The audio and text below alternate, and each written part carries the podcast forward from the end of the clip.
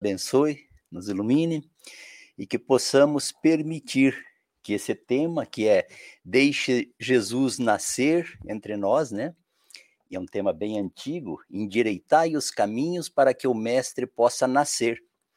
Na verdade, endireitai os caminhos é de Emmanuel no livro A Caminho, Verdade e Vida, no item 16, mas é um tema que ele já vem sendo trabalhado muito antes do cristianismo. Já na época do Velho Testamento, já tinha esse tema, endireitai os vossos caminhos, né?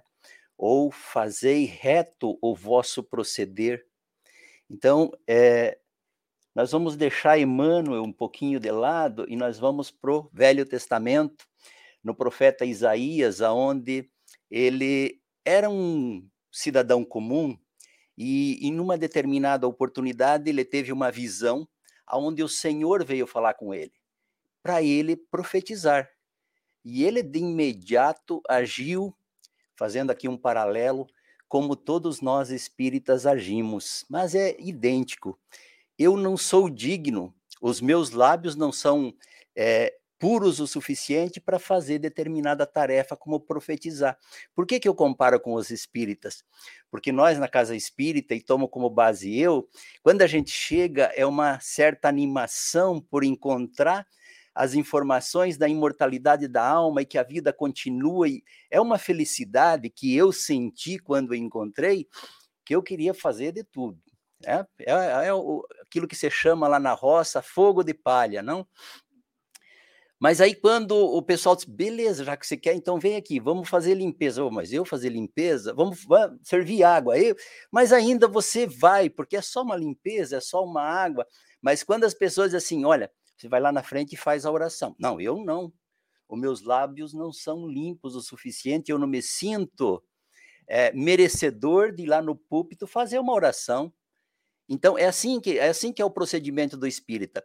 E aí, lógico, sempre tem um trabalhador espírita que né, já tem mais tempo de casa. Não, olha, aqui todos são pessoas comuns, todos são homens do povo, mulheres do povo que estão nessa lida e que estamos buscando por esse esclarecimento moral.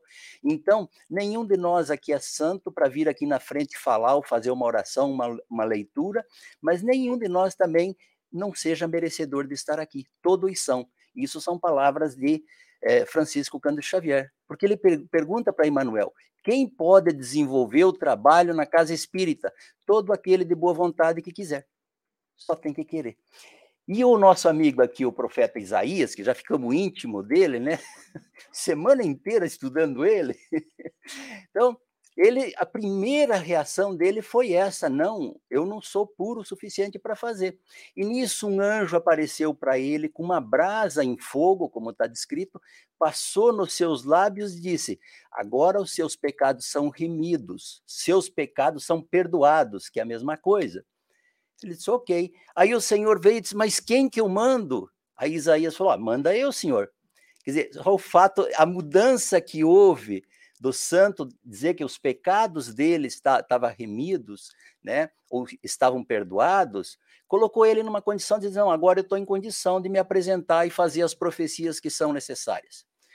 Bom, aí ele começa seu trabalho, ele é enviado para fazer essas profecias, e ele começa a profetizar, e são 65 capítulos do livro de Isaías aonde esses 65 capítulos têm aproximadamente mais uns 30 ou 40 itens em cada capítulo.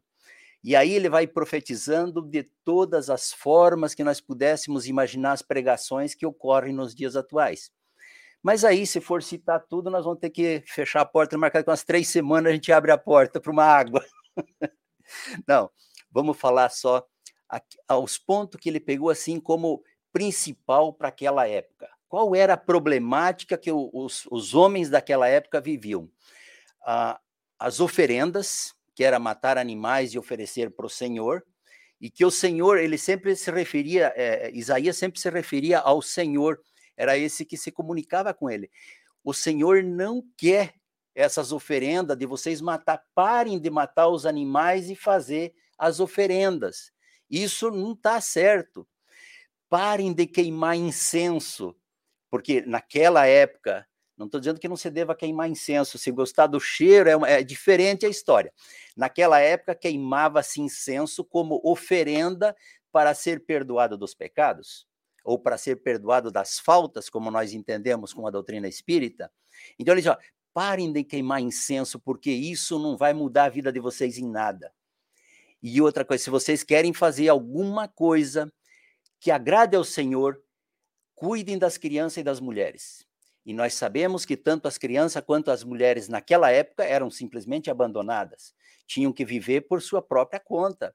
Mesmo que fosse casada, o marido não tinha preocupação, não tinha responsabilidade. Se separasse, ela tinha que viver de doações na rua, porque não, ninguém era responsável, né? Então ele disse: olha, cuidem das mulheres e cuidem das crianças, que isso é mais agradável ao Senhor do que essas oferendas que vocês fazem. Então, já ele, ele, faz, ele fazia esse alerta. E ele dizia: endireitai os vossos caminhos, porque o, o nosso mestre vai nascer e nós não estamos preparados, nós precisamos nos preparar para receber esse espírito que vem, que vai ser o nosso Salvador. 750, mais ou menos, 750 anos antes do Cristo nascer, ele já profetizava nesse sentido, que o Salvador ia nascer e que nós precisávamos mudar, que nós precisávamos ter uma atitude diferente. Bom, passados 700 anos, as profecias do, do, do Isaías continuam é, atuais, tanto que Emmanuel escreveu para nós agora recente, né? E depois desses 700 anos, nós tivemos, ah, na proximidade do, do, do Cristo começar o seu trabalho, nós tivemos João Batista, que foi o precursor do, do cristianismo. Ele foi o que veio para abrir a porta do cristianismo, para trazer essa mensagem. E também João Batista fazia a mesma pregação: endireitai os vossos caminhos. E aí nós observamos que, é, em certa oportunidade, a Isabel, que era a mãe de João Batista, fora fazer uma visita para sua prima Maria, mãe de Jesus, e como eu acredito que seja normal, né, duas primas se visitando, o que não era normal que as duas tinham filhos praticamente da mesma idade e que os dois ficavam em conversação por horas.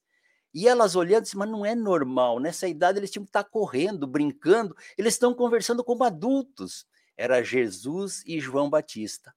Passados os dias da visita, que eu não sei exatamente quantos, porque não está descrito lá na Boa Nova, né? Está no capítulo 2 do, do livro Boa Nova é, Humberto de Campos por Francisco Cândido Xavier, para a gente ler na íntegra toda a mensagem ali.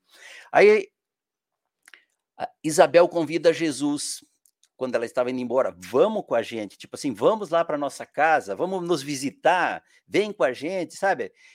Eu fico imaginando que tipo de convite fora esse de você convidar Jesus para ir na tua casa, né? É uma oportunidade de nós convidar Jesus para ele entrar na nossa casa.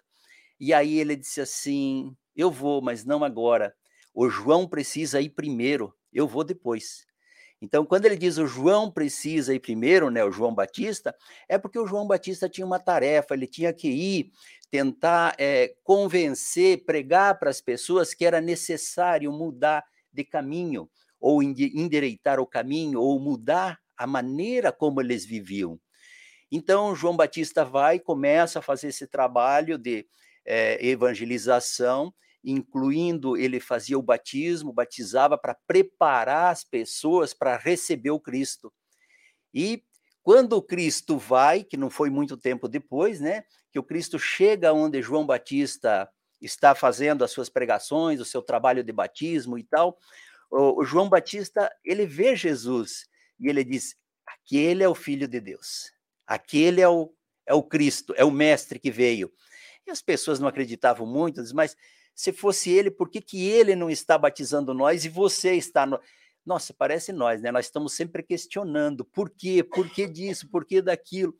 Não tem nada de errado em nós questionar, só que né, nos assemelhamos ao povo daquela época que questionava e nós continuamos, é, é, vamos dizer assim, questionando também. E ele coloca que o João Batista, nessas pregações que ele fazia, ele dava a oportunidade de uma passagem do Evangelho que fala da porta estreita e da porta larga. A, porta estreita significa a disciplina, as dificuldades. Dificuldades não que na porta larga não tenha, na porta larga tem mais dificuldades, porque nós adquirimos muitos vícios né, na, na, na porta larga que lá na frente, quando nós resolvermos endireitar o nosso caminho, nós vamos voltar para a porta estreita e temos uma bagagem maior para passar nessa bagagem, nessa porta estreita. E quem já faz a opção de endireitar o seu caminho agora e procurar a porta estreita agora, já está deixando desses é, vícios materiais para fora e está tentando trabalhar sua espiritualidade caminhando por essa porta estreita, por essa disciplina. E era essa a proposta de João Batista, para que o povo daquela época tivesse preparado para receber o nascimento de Jesus, para que ele pudesse nascer entre nós e trazer essa doutrina de amor que viria é, colaborar no, no, desenvolvimento espiritual de cada um de nós. Essa era a tarefa, né? Porque nós tínhamos é, no Velho Testamento já alguns ensinamentos e eram ensinamentos mais rústicos, porque nós éramos um povo mais rústico. Com o Cristo, ele já vem falando de uma doutrina de amor, porque nós já estávamos mais preparados para compreender. Emmanuel, agora com o Espiritismo, a terceira revelação, ele já vem falando para nós mais claramente: olha, se você não endereitar seu caminho, se você não fizer as suas escolhas, você vai ter problema. E problemas que você vai criar para você mesmo.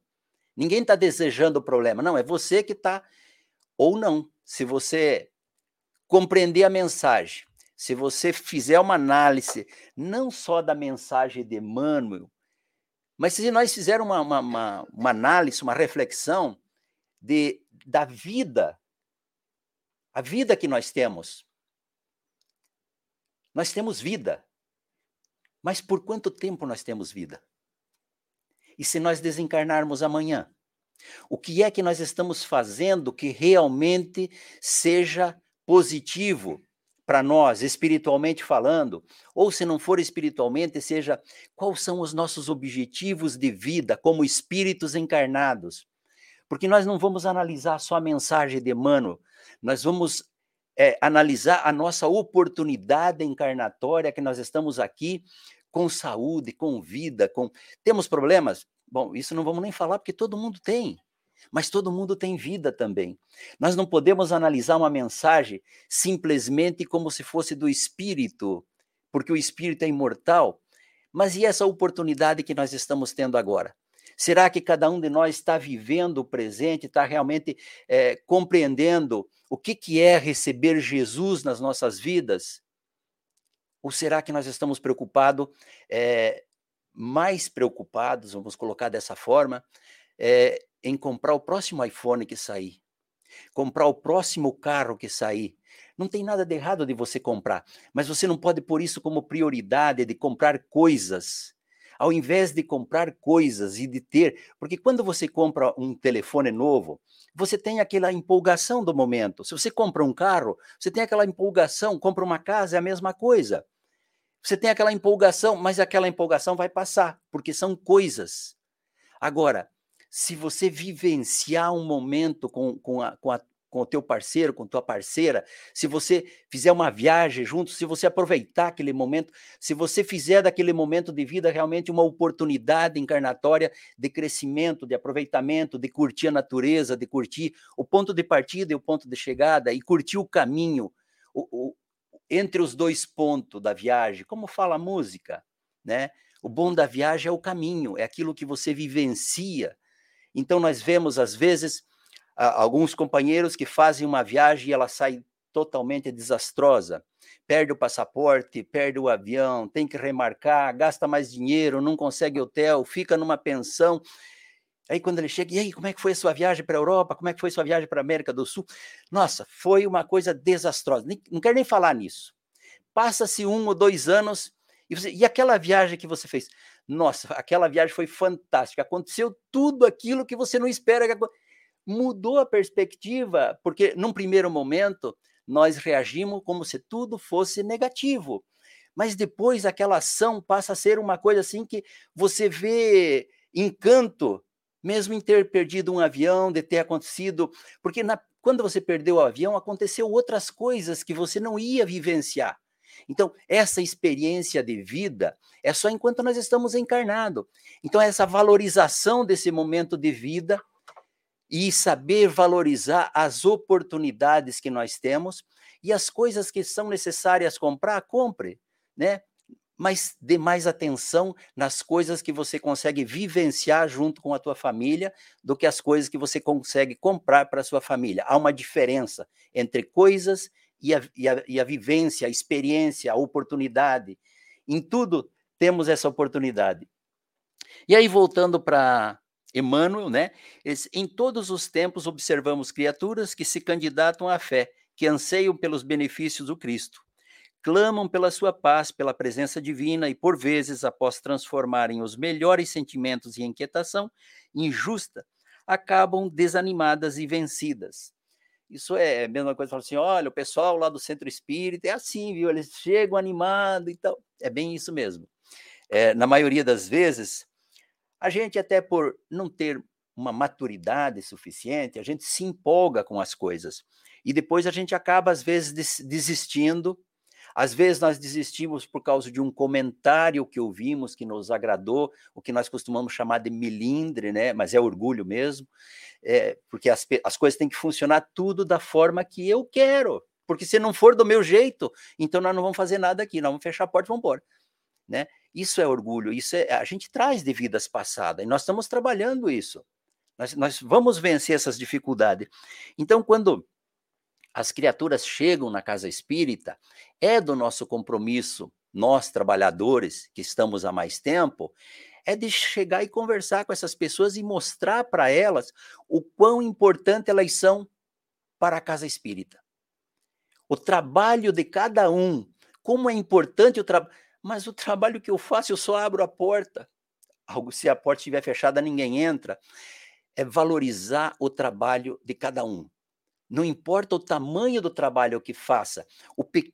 a pequena coisa que cada um de nós faz é importante. Tem que ser valorizado para que essas pessoas não desistam, para que elas não venham para o Espiritismo e saiam do Espiritismo. Porque não é para nós ter o maior número, todos aqui sabem, todos estudam, nós não estamos atrás de número. Nós estamos atrás de endireitar o nosso caminho. Endireitar o nosso caminho, o caminho nós podemos dizer que é a nossa conduta, endireitar a nossa conduta. Ou endireitar pode ser as leis divinas, para que nós tenhamos uma conduta de acordo com as leis divinas. E se eu vou ter uma conduta de acordo com as leis divinas, eu não vou querer saber qual é o cargo que eu uso dentro da casa espírita. Eu vou receber aqueles que chegam e vou mostrar a importância deles estarem aqui, para que isso não, não deixe que eles desistam. Porque às vezes, uma pessoa que desiste de vir no espiritismo e sai fazendo uma propaganda, ah, não, lá é tudo igual, porque ah, foi um dia que alguém não deu atenção, alguém não recebeu, alguém não, não conversou com a pessoa, não deu a oportunidade de desabafar, ou sei lá, não deu as informações dos grupos de estudo para até para orientar a pessoa né, que está chegando. Se a pessoa entra aqui hoje, o que, que ela sabe desse centro espírita? Se é a primeira vez que ela vem aqui. Se ninguém der atenção, ela entra, sai e vai embora. Ela vai desistir do espiritismo. A culpa é dela? Eu acho que ela, claro, quem vem ao centro tem que buscar conversar, buscar informação também, com quem que eu falo, quem que é o encarregado, quem que pode me dar informação, lógico, né? Os dois lados têm que trabalhar. Mas nós não podemos deixar que isso aconteça, né? Porque as pessoas é, estão buscando por Deus cada vez mais, estão entendendo a necessidade de trabalhar o espiritual para encontrarmos um caminho de endireitar o nosso caminho mas endireitar é que as nossas, as nossas atitudes, as nossas condutas estejam de acordo, de acordo com as leis divinas. Agora, será que nós vamos conseguir agir conforme as leis divinas? Claro que não. Mas se nós estivermos nos esforçando, nós já vamos abrirmos mão da porta larga. Nós já optamos pela porta estreita. Eu posso cometer erro? Vou cometer erro né? Eu posso tentar passar nessa porta estreita com muita bagagem? Por certo que sim. mas o meu esforço vai ser sempre de fazer dentro ou próximo daquilo que o Evangelho de Jesus traz para nós. Porque a mensagem não é de hoje. A mensagem tem quase 3 mil anos que nós estamos recebendo essa mensagem. Endireitai os vossos caminhos. Cabe a nós endireitar o nosso, cabe a nós ajudar o nosso semelhante. Porque é assim que funciona. Nós não. É, nós somos ajudados e nós também temos o compromisso de, de ajudar, né? E muitas vezes, quando é, nós fazemos as nossas orações e não somos atendidos. Então ele coloca: onde está Jesus que não lhe veio ao encontro dos rogos sucessivos? Em que esfera longínqua permanecerá o Senhor, distante de suas amarguras? Quer dizer, quando nós fazemos a oração, não quer dizer que nós vamos receber de pronto, né, aquilo que nós precisamos, que a nossa problemática esteja resolvida. Nós temos que ser conscientes de que é, há uma causa, um efeito daquilo que nós passamos. As nossas aflições, elas têm um motivo, elas têm um tempo de duração, e elas não vão acabar antes do tempo. Então, as nossas orações é para nos conectar com Deus e para ter uma certa facilidade de compreender a problemática. Mas nós não podemos né, é, perguntar quão longe está Jesus de nós, ou quão longe está Deus de nós, da nossa problemática. Eu faço oração, eu trabalho no bem, eu faço não sei, tudo que eu faço está conectado com o bem. Nossa, eu só tenho problema na minha vida. Se nós tivéssemos uma televisão e pudéssemos ver qual é a tua história do passado, você vai rever os seus comentários e vai dizer: não, eu tenho pouco problema pelo que eu fiz lá atrás. Porque é, é as consequências dos nossos atos, né? E, e, e Jesus não está longe, Deus não está longe, porque, na verdade, essa, essa afirmativa que nós fazemos é porque nós nos esquecemos de, de, de, de como que funciona a providência divina, né? Nós queremos o resultado im, imediato. É isso, onde está Jesus que não veio ao encontro dos fogos sucessivos? Em que esfera longínqua permanecerá o Senhor distante das suas amarguras? Aí ele completa: não compreende que através dos, de mensageiros generosos de seu amor, o Cristo se encontra em cada dia ao lado de todos os discípulos sinceros. Gênesis capítulo 2, item 20 a 28. Na verdade, os mensageiros generosos estão sempre conosco. Eles estão sempre a nos auxiliar. Como estão sempre? Eles sabem exatamente o que cada um de nós precisa.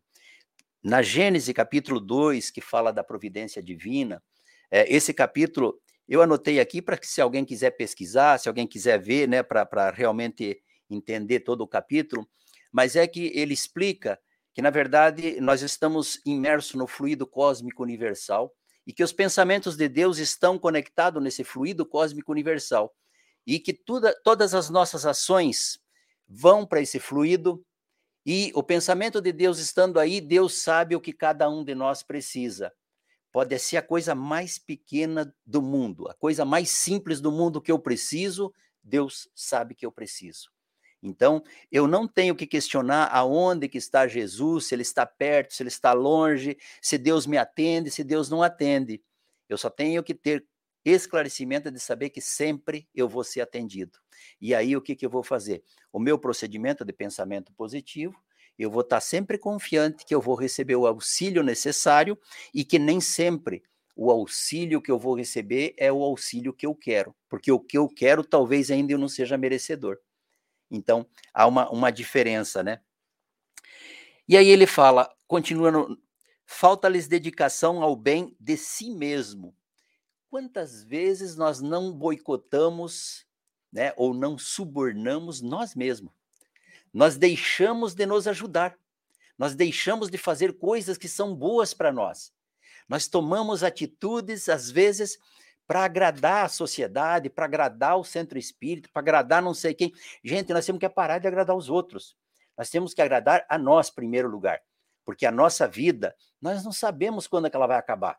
Se é amanhã ou se é daqui 40 ou 50 ou 100 anos, não importa mas nós temos que fazer aquilo que nós nos sintamos bem, aquilo que seja bom para nós. Quando nós fizermos o bem para nós, nós vamos estar tão bem que nós vamos ter a capacidade de auxiliar o semelhante. Se nós estivermos mal, que comentário que eu vou levar para frente se eu estou mal? Eu vou levar um comentário negativo, um comentário pessimista, um comentário de que nada dá certo, nada funciona. Isso vai ajudar alguém? Não. Então eu tenho que fazer o bem para mim, eu tenho que estar com um pensamento positivo, a minha saúde mental tem que estar boa para mim poder é, estar bem e poder ajudar os outros. Mas com nós espíritas, trabalhadores, com conhecimento, com muitos anos de casa espírita, isso não acontece conosco nas voragens do pecado. Personagem Ruth, todo mundo leu o livro, todo mundo já riu porque já leu o livro. todo mundo sabe da história. A Ruth, nesse livro, é um, é um, é um exemplo para nós, claro, de alguém que não fez o bem para ela mesmo. Porque ela teve todas as oportunidades. Ela fora criada numa família de protestantes, seu irmão era pastor. É, para quem não leu o livro, fazendo aqui uma recapitulação para os desencarnados que foram trazidos aqui hoje. Você já sabe, mas só, né? Ela fora criada numa família rica, então ela não tinha problemas financeiros, tudo que precisava tinha. É, o irmão era pastor, ela tinha todos os ensinamentos cristãos ela tinha dentro da casa dela. Faziam o culto na fazenda, na sede da fazenda, todo domingo tinha o culto lá. Então, a parte espiritual, ela estava bem educada. Na parte moral também. Na parte intelectual também. Ela teve os melhores, os melhores ensinamentos. O seu irmão, além de pastor, era médico, e além de pastor e médico, ele assumiu a responsabilidade de educação da irmã mais nova. Ela tinha os pais, mas a responsabilidade de educação dela era dele. E ele ensinou ela a tocar piano, ensinou ela a cantar. Ela fora preparada para ser uma princesa, o que era comum naquela época, 1570, porque as, as meninas né, eram preparadas para, se fosse o caso delas serem escolhidas pelo príncipe, elas teriam que saber se comportar na corte. Era uma, uma coisa natural. E ela teve todo esse preparatório. E aí, lógico, veio a perseguição aos, aos protestantes. É, no ano de 1572, no dia 23 e 24 de agosto, houve aquilo que nós conhecemos no, no cristianismo como a matança de São Bartolomeu, e a família da Ruth fora toda ela dizimada a golpe de espada, exceto ela, porque ela fora. Seu irmão já sabia que eles iam receber esse, esse golpe, e eles não quiseram abandonar a casa, foram avisados para sair, eles não quiseram, porque eles tinham que deixar de fazer o trabalho dele. Ele falou assim: Eu sou pastor e sou médico nessa comunidade, eu não posso abandonar. Como que o pastor e o médico vai abandonar os seus porque né, professam uma fé diferente da, da igreja da época? Ok. Eles não saem da casa, eles sofrem a pena que fora prometido e a Ruth se salva. Uma pessoa com a preparação que ela teve, ela deveria ter cuidado de fazer o bem para ela e não buscar da vingança. Porque a única coisa, a única coisa que diz que tem no cristianismo, que tem nas obras e, e não tem outra, que condene um cristão é seu cristão buscar pela vingança. É a única pena que tem. O, o cristão não pode buscar pela vingança. E ela estava preparada para não buscar ainda tinha seus tutores que cuidavam dela, que era um casal, e que eles estavam dando conselho ao tempo todo. Mesmo assim, ela fez a opção pela vingança. Então, ela foi lá, se vingou, escolheu a porta, a porta larga, conseguiu o seu processo de vingança. Quando ela desencarna, ela tá é um espírito louco, né? Totalmente desorientado, obsediado, e ela não consegue se encontrar nem com a família, nem com, com o ex-noivo, e, e, e virou aquela confusão. É um espírito desorganizado no mundo espiritual, porque ela não cuidou dela mesma. Ela não usou os ensinamentos do evangelho que ela tinha para ela mesma. Mas, gente, as múltiplas reencarnação do espírito nos dão a oportunidade de fazermos escolhas certas ou erradas, e normalmente nós arcamos com as consequências, e ela também. Ela teve problema, ela não pôde viver ela tinha, o sonho dela era se encontrar com a família espiritual, mas ela não pôde porque ela cometeu um ato de, de vingança. Ok, a reencarnação, a última reencarnação da Ruth, que nós temos conhecimento aqui, é a Ivone Pereira do Amaral. É quem escreveu o livro Nas Voragens do Pecado e outros livros da Ivone. A Ivone Pereira do Amaral, nessa última encarnação dela no Brasil, ela é considerada no meio espírita como uma das maiores médiums que nós já tivemos desde de, de Kardec. É uma das maiores médiums. A faculdade dela é a coisa assim. Ela tanto escrevia, ela observando o cenário, como por psicografia, como por intuição, ela escrevia de qualquer forma, são diferentes tipos de mediunidade que ela tinha. E nessa, como Ivone Pereira do Amaral, ela endireitou seu caminho e ela teve oportunidade de escrever romance para ganhar dinheiro, mas ela não aceitou, porque ela estava consciente, porque ela já é um espírito vivido, é um espírito antigo, é um espírito que teve outras, tanto que nós já temos conhecimento dela, né, desse, dessa, dessa outra vida. Então agora ela fez a escolha esse exemplo serve para nós. Fazer o bem para nós mesmos, buscar as coisas, não é maltratar ninguém e deixar de auxiliar, não é isso. Mas você é merecedor do bem primeiro. Então, esse é ponto. Fazer o bem para você mesmo. E sempre saber que nós podemos fazer a escolha para endireitar os nossos caminhos, para nós trilhar um caminho mais próximo das leis de Deus. Porque se estivermos próximo, todo o problema que nós tiver, ele vai se tornar mais pequeno e mais fácil de nós conseguir é, passar por essas dificuldades e vivenciar. E normalmente, né, quando nós não fazemos isso, corremos em calça do Mestre Divino, desatento dos conselhos de João, endireitai os vossos caminhos, né? O João já falava, procura o bem. É, é como ser uma, um exemplo mais simplório, assim, onde diz assim, olha, você está com muita sede, tem um copo de óleo queimado ali, tem um copo de água cristalina. Qual que você quer, né? Eu vou ali, pego óleo queimado. Eu quero sofrer, né? Então é assim, se você não endereitar o seu caminho, né, você vai fazer essa escolha errada. Se nós escolhermos por, por pegar o caminho das leis divinas, nos esforçarmos para isso, para que os problemas Pode até ser que não fiquem menor, que não fique, mas eles serão mais fáceis de ser vencidos, porque nós temos o esclarecimento. Nós sabemos do porquê que estamos passando. Então, é mais fácil de tomarmos uma decisão. Falta-lhes dedicação ao bem de si mesmos. Correm no encalço do mestre, já foi. Né? Se eu repetir aí para. Era para encher a página, gente. Desculpa de quem comete um erro na hora de, de montar as páginas. E... Ah, tá bom. Ok. Para alguém que sinta a influência santificadora do Cristo, é preciso retificar a estrada em que tem vivido. Então, como que eu vou sentir a presença do Cristo ou dos benfeitores, desses mensageiros que o Cristo envia para mim, se eu estou só preocupado que hora que vai abrir o bar, aonde que é a festa, é, quando que nós vamos fazer outra bebedeira igual do final de semana passada, sabe? Qual é, quais são as minhas escolhas? O Cristo não está lá.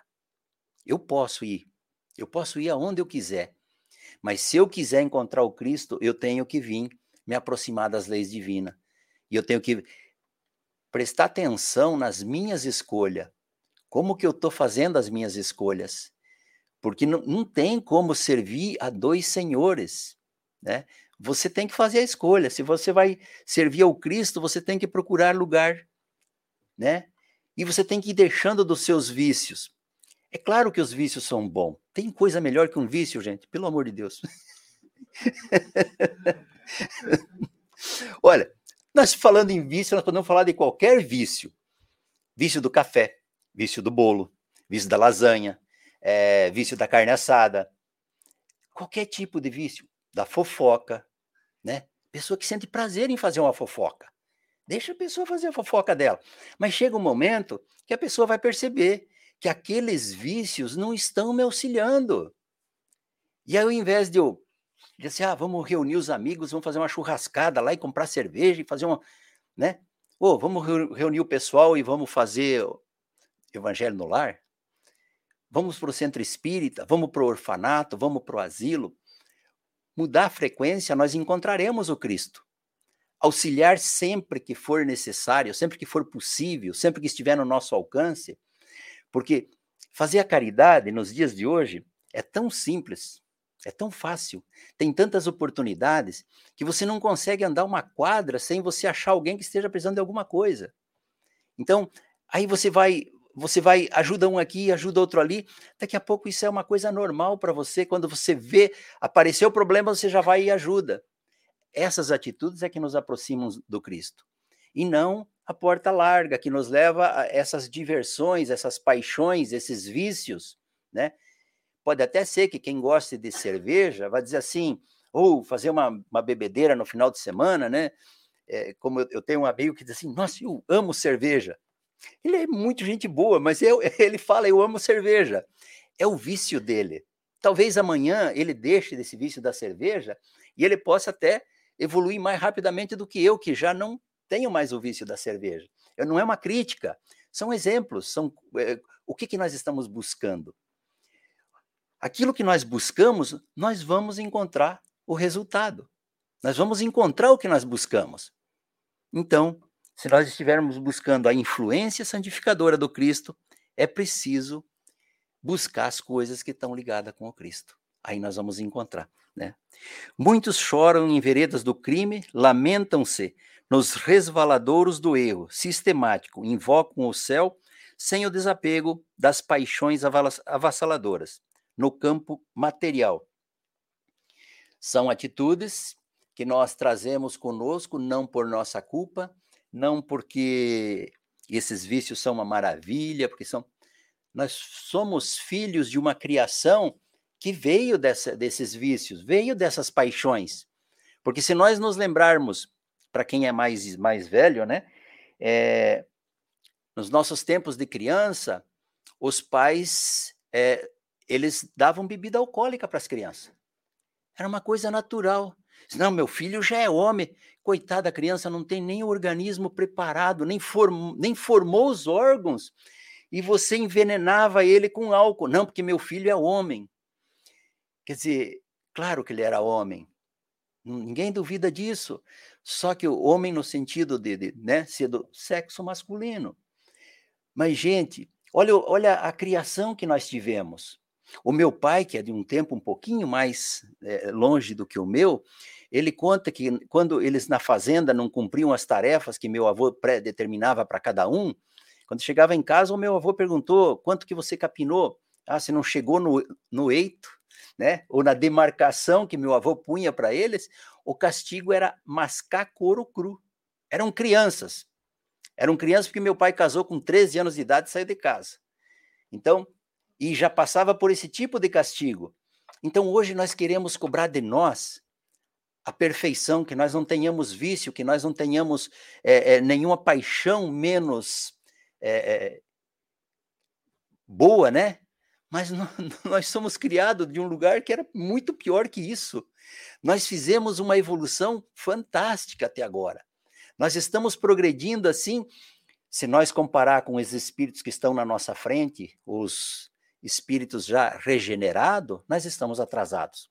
Mas se nós ver, eh, olharmos da onde nós viemos, aí nós vamos ver que nós fizemos uma excelente evolução e nós estamos trabalhando bem e a nossa escolha já foi por endereitar os caminhos. Nós já estamos trabalhando nesse segmento, nesse sentido, de nós fazermos essa obrigação que nós temos de fazer.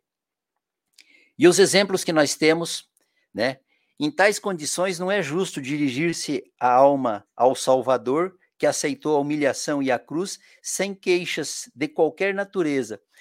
Jesus aceitou a cruz dele, sem queixa, nada. Para ele era normal, estava dentro do, do que ele deveria passar para deixar os ensinamentos. Nós, na maior, na menor, é, se alguém né, discordar de nós, já pronto, é motivo de é, reclamações e, e queixas, e, e nós não carregamos a nossa cruz.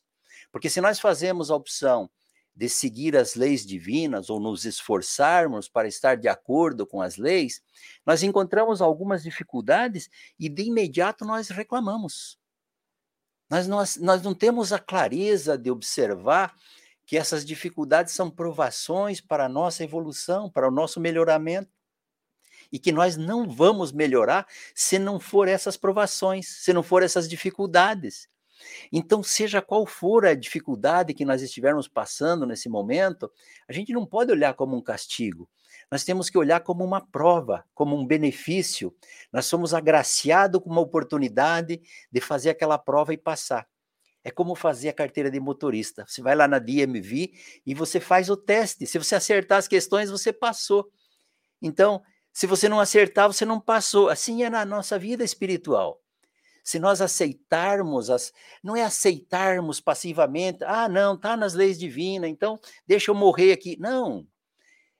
É compreender o que está acontecendo, é saber se o que está acontecendo foi uma decisão minha errada ou foi uma decisão minha acertada. Qualquer que seja, há sempre uma causa para essas aflições. E nós temos que buscar compreender essa causa, e compreendendo a causa, nós vamos lidar com o efeito com muito mais tranquilidade, com muita mais paz. Nós vamos estar vivenciando o problema, mas sem reclamação. Temos um amigo no Centro Espírita de Monverno que algum tempo ele descobriu que estava com câncer de próstata. E aí ele começou a fazer um tratamento e hoje ele terminou o tratamento, né? Foram três meses de tratamento e, e numa luta constante, em nenhum dia ele deixou de vir no centro porque ele estava com, com essa doença ou porque ele estava em tratamento. Nenhum dia ele chegou no centro sem estar sorrindo, cumprimentando todo mundo. Se você não chegar e falar, olha, essa pessoa que está lidando com, com um problema de doença e é um câncer, ninguém sabe que ele tem porque ele, nós que somos lá trabalhadores e que somos amigos, ele já conversou com a gente no primeiro instante que ele descobriu, né? Mas ele não, não teve uma mudança, porque ele disse assim: o máximo que esse câncer vai fazer é me desencarnar. E se eu sou merecedor de desencarnar agora, porque na verdade desencarnar é um merecimento. Nós achamos que ficar aqui é um merecimento, né? Claro que nós temos que valorizar essa oportunidade reencarnatória de estar aqui, mas se nós observarmos que essa oportunidade, quando nós desencarnarmos de um processo natural, é porque venceu o teu período de estar aqui. E você vai sair liberto desse corpo material e vai voltar para o mundo espiritual, com uma visão muito mais dilatada, muito mais ampla e com os benefícios né, do mundo espiritual que aqui nós não gozamos, que é o entendimento e, e a compreensão dessas causas né, que a gente é, que a gente carrega essas provações, e quando você chega lá, diz: não, olha, você só foi com essa provação, seja ela qual for, porque lá na outra encarnação você fez uma determinada quantidade de mal. E aí você tinha que passar por essa expiação, ou essa provação. Então a gente, aí a gente vai ter a compreensão e a gente vai ver que tudo está dentro né, da, da, daquilo que nós precisamos. Se nós pegar um outro exemplo do, senador Públio Lentulhos, do livro Há Dois Mil Anos, é, como senador ele era arrogante, ele era orgulhoso, ele maltratava os escravos, ele era um espírito assim, apesar do status dele, né, como senador, ele era uma pessoa detestável.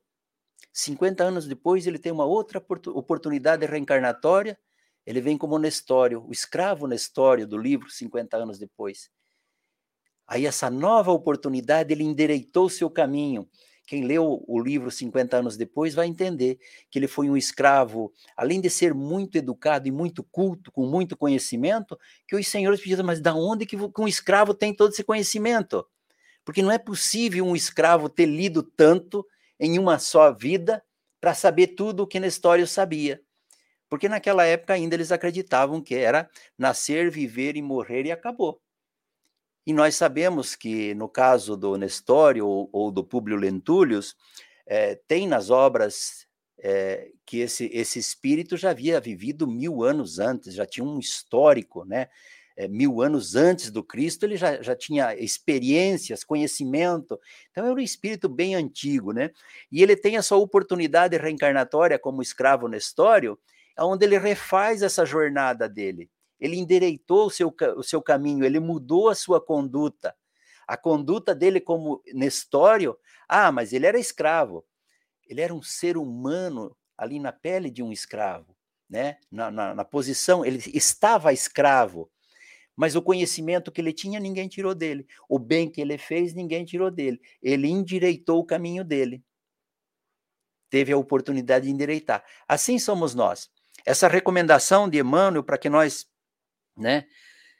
é, nós façamos a nossa é, reforma, endireitar o nosso caminho, essa é a oportunidade, nesse momento. Nós que já estamos fazendo essa é, mudança, nós temos que tentar fortalecer cada vez mais essa mudança, porque nós já estamos fazendo, nós já endireitamos o nosso caminho.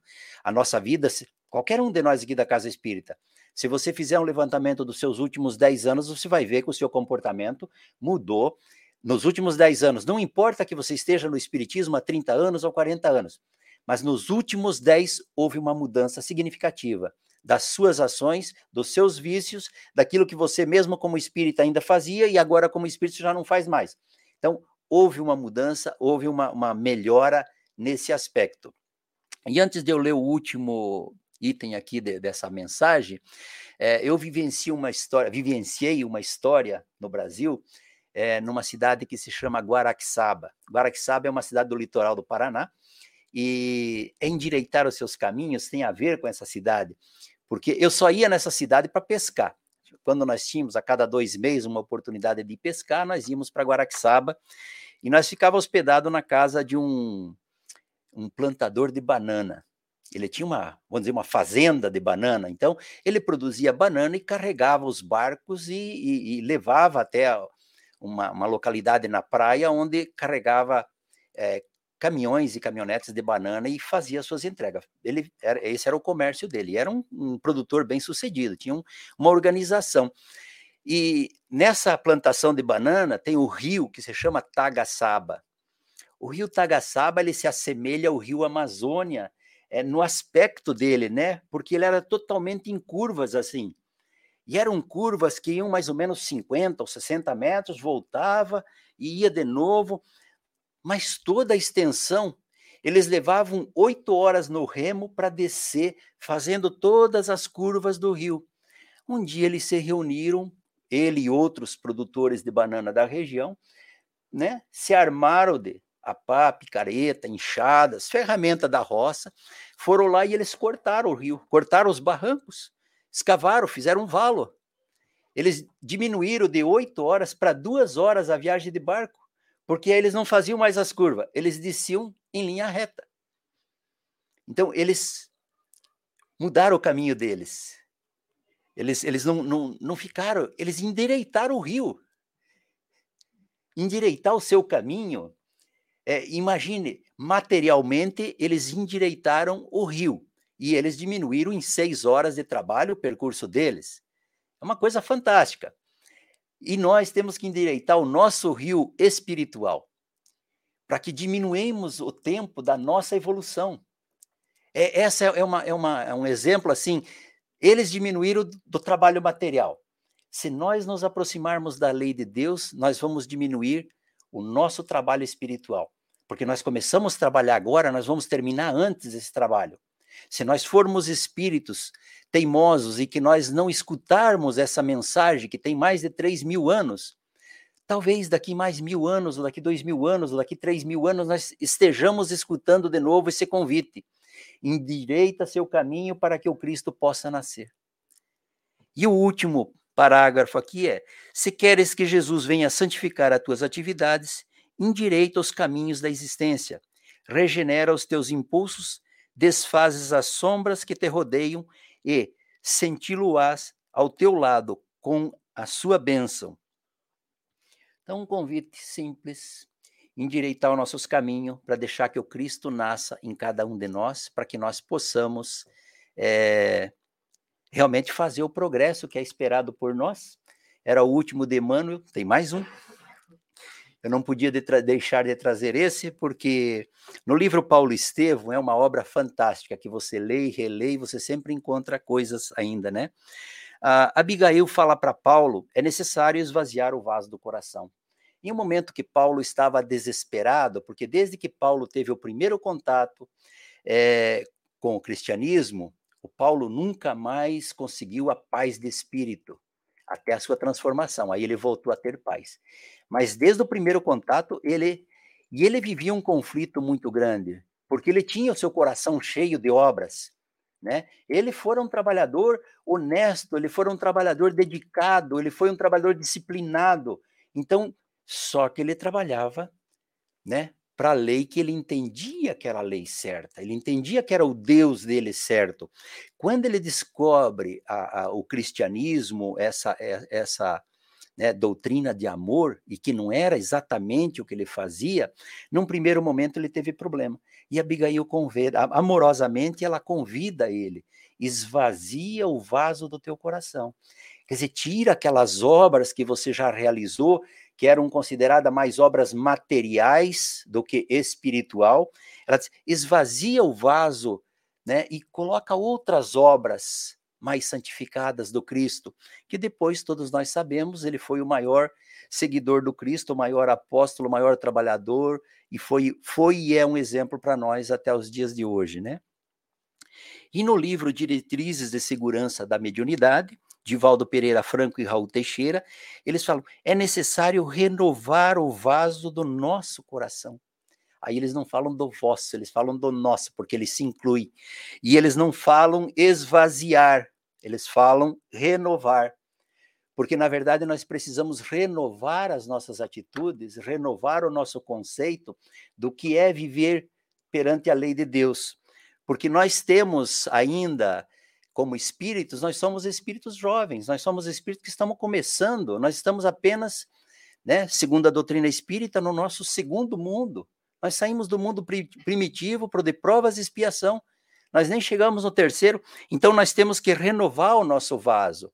Porque a pergunta desse livro para Divaldo e para Raul é, por que é que nós temos tanto conhecimento da doutrina espírita, né? Nós sabemos que tem que fazer a caridade, nós sabemos que tem que perdoar, nós sabemos que tem que ter tolerância, mas nós não praticamos. Nós sabemos, mas nós não praticamos. Ora, nós somos teimosos, nós somos burros, que nós sabemos e não fazemos, nós gostamos de sofrer. Não, nenhuma dessas alternativas. Na verdade, nós só não fazemos porque nós não temos capacidade ainda.